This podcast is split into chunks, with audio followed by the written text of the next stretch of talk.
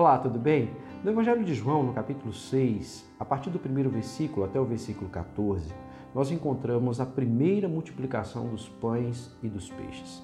No versículo 5, Jesus faz uma pergunta para os seus discípulos. Quando eles levantam os olhos e veem que havia uma multidão, Jesus pergunta: Onde compraremos pão para que todos possam comer?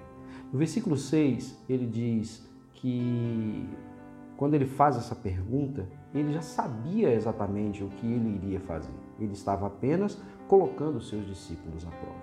Interessante que a resposta dos seus discípulos revela exatamente o seu grau de maturidade espiritual, a sensatez do coração daqueles discípulos em relação ao seu conhecimento de Jesus, a fé que eles tinham em Jesus. Eles respondem dizendo de forma racional que se eles comprassem muitos pães, não seriam suficiente para alimentar tamanha multidão. Nós podemos tirar algumas lições nesse texto. Se você puder acompanhar junto comigo, eu posso te dizer pelo menos quatro lições. A primeira delas é que Jesus está sempre esperando de nós uma reação, ou seja, uma atitude. Estamos sempre sendo colocados à prova nas diversas circunstâncias da vida.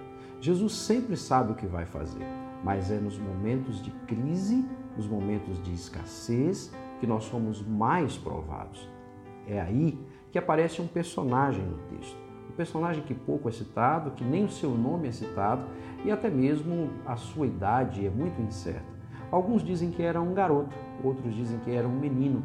Fato é que aparece na história um pequeno garoto com cinco pães e dois peixinhos. E ele entrega tudo o que ele tem naquele momento: os seus pães, os seus peixes, para que um milagre aconteça. É nesse momento que nós precisamos refletir a respeito do que nós temos entregado a Deus. Eu não estou falando só a respeito da questão financeira.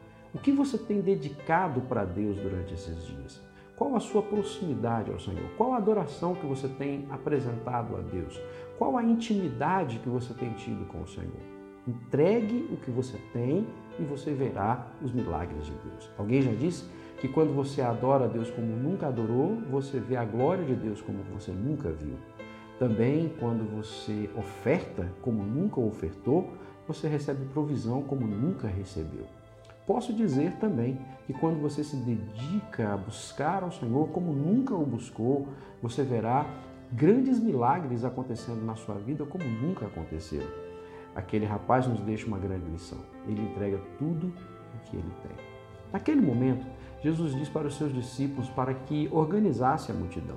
Havia muitas pessoas. Alguns historiadores chegam ao ponto de dizer que tinha em torno de 15 mil homens, 15 mil pessoas Outros dizem que eram 5 mil homens, sem contar mulheres e crianças. Fato é que Jesus os manda sentar em pequenos grupos, grupos de 50, de 100.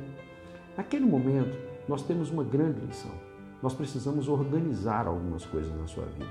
Esse é o tempo de você se reorganizar. Esse é o tempo de você colocar em ordem algumas coisas na sua vida. O profeta Isaías disse para um rei que estava doente: disse, põe a tua casa em ordem, porque você vai morrer. Existem algumas coisas na vida da gente que, para os milagres de Deus acontecerem, nós precisamos colocar em ordem, nós precisamos organizar ou reorganizar. Então, a outra lição que esse texto nos traz é que nós precisamos organizar as coisas na nossa vida se nós queremos ver milagres de Deus acontecendo. Uma outra é a gratidão.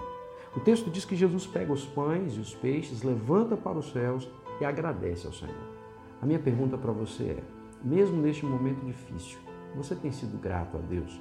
O apóstolo Paulo ele disse: em tudo dai graças. Nós precisamos aprender a agradecer ao Senhor. Nós precisamos aprender a ser gratos a Deus, porque é Ele quem cuida de nós em todos os momentos da nossa vida. Nós precisamos aprender a agradecer, porque quando nós agradecemos, nós devolvemos a Deus o lugar que lhe é devido. Nós entendemos que nada vem de nós. Se temos alguma coisa, é porque vem do Senhor. E a última lição é que nós não precisamos esperar vir para acontecer. O versículo 14 do texto encerra dizendo: Quando aqueles homens viram o sinal que Jesus realizara, disseram: Este é verdadeiramente o profeta que haveria de vir ao mundo. Nós não somos daqueles que veem para crer. Nós não cremos por vista, nós cremos para ver.